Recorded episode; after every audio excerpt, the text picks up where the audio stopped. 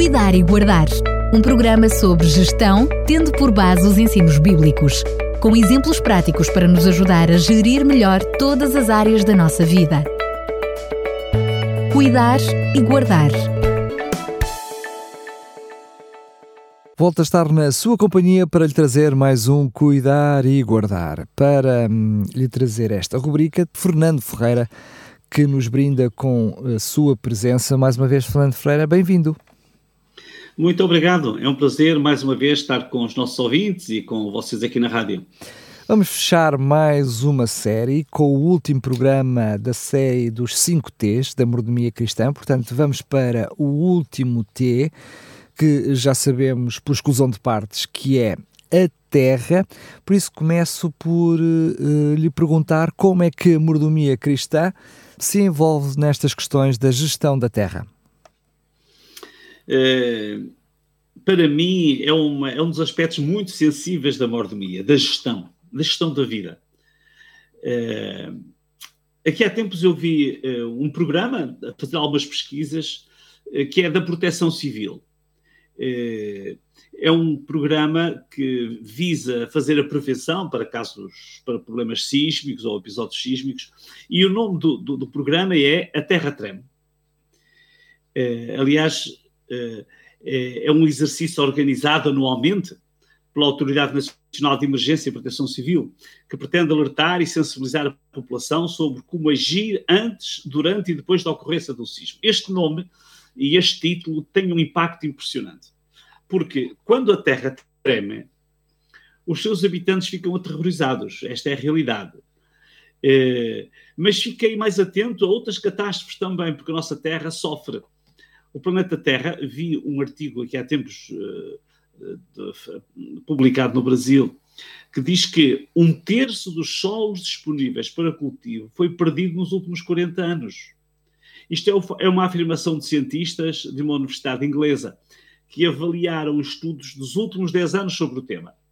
Diz que a perda eh, classificada como catastrófica pelos pesquisadores foi motivada sobretudo pela erosão poluição causada pelo uso contínuo da terra para a agricultura e pelo emprego intensivo de fertilizantes.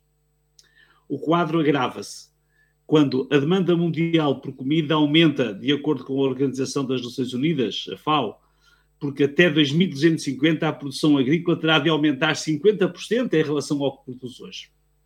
Na verdade, a terra treme devido aos abalos telúricos. A terra treme porque está doente encontrei um trabalho muito interessante que foi publicado pela professora Sandra Batista a 5 de julho de 2018. Era um trabalho de alunos do Jardim de Infância de Alcaís, uma das terrinhas ali do interior muito interessante e histórica para nós. E então eles celebravam o Dia Mundial do Ambiente. E a pergunta para o seu trabalho é por que a Terra está doente? Foi a questão escolhida por estes pequenos filósofos e serviu de partida para a reflexão.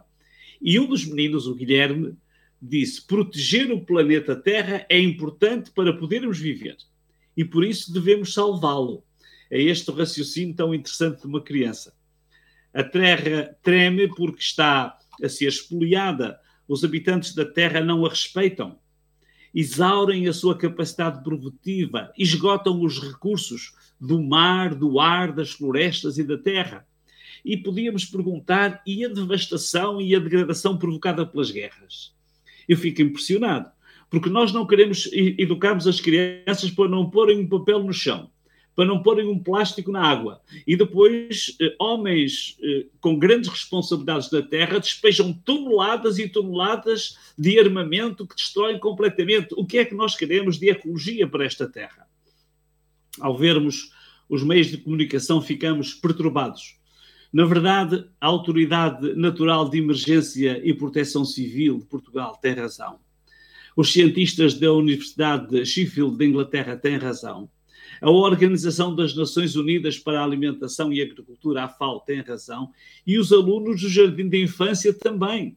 Todos eles perceberam, como dizia o Guilherme, é preciso salvar o planeta. Se o planeta não for salvo, ninguém se salva. Se a terra não for cuidada e tratada, nenhum homem, mulher ou criança se salvam.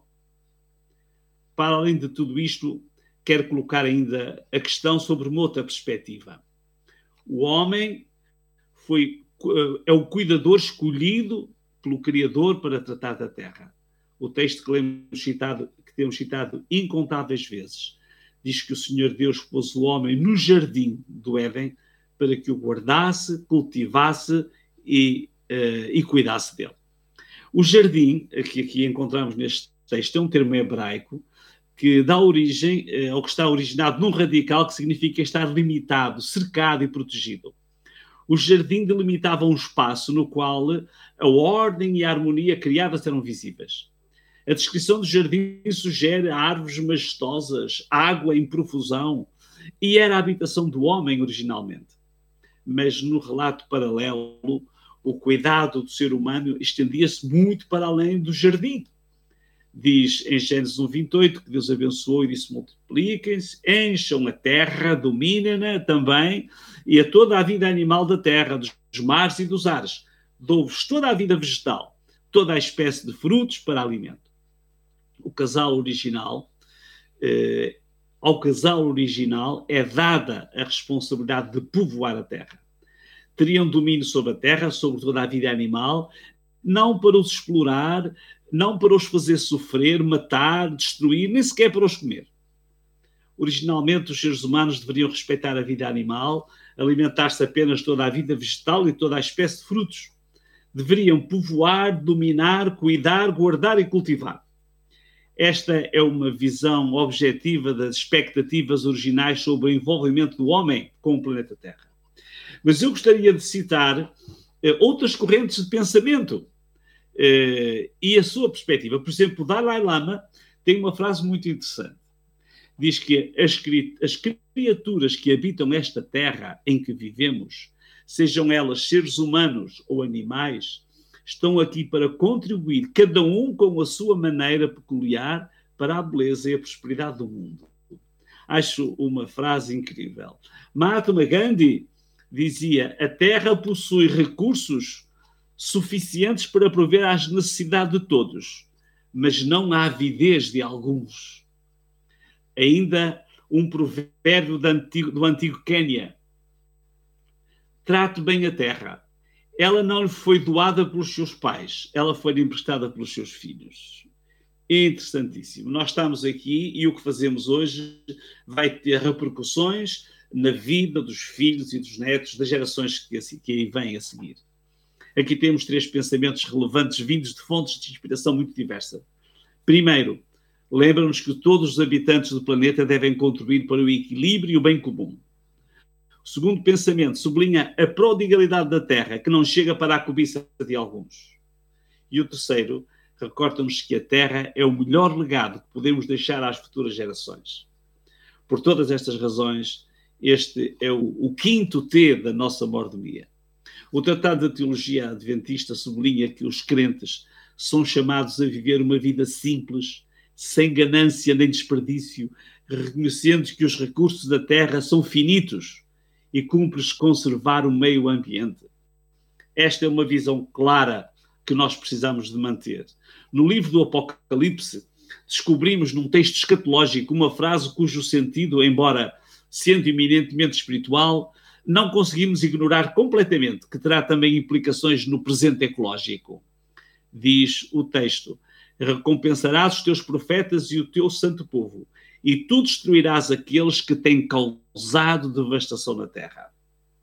O livro do Apocalipse, que muitos associam à destruição, de facto, retrata um grande conflito, mas o idoso apóstolo João descreve: Vi o um novo céu e uma nova terra, porque o velho céu e a velha terra já tinham desaparecido.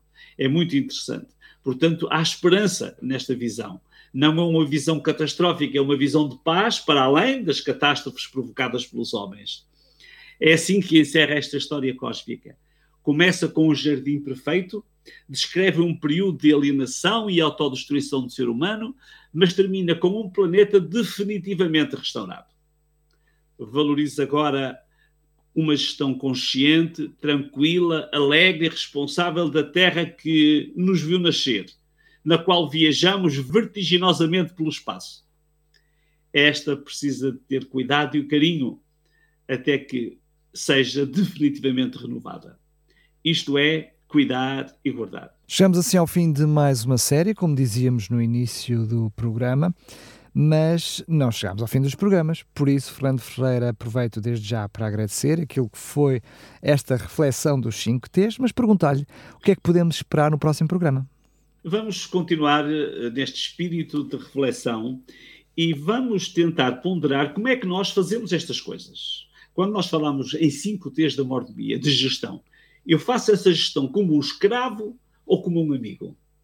Eu posso ser escravo para fazer as coisas que é necessário fazer, ou fazer com a amizade, amigo do planeta, amigo das pessoas, amigo, escravidão ou, ou, a, ou amizade. É isso que vamos refletir.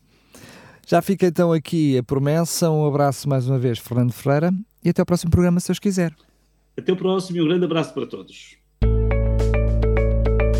Cuidar e Guardar um programa sobre gestão, tendo por base os ensinos bíblicos, com exemplos práticos para nos ajudar a gerir melhor todas as áreas da nossa vida. Cuidar e Guardar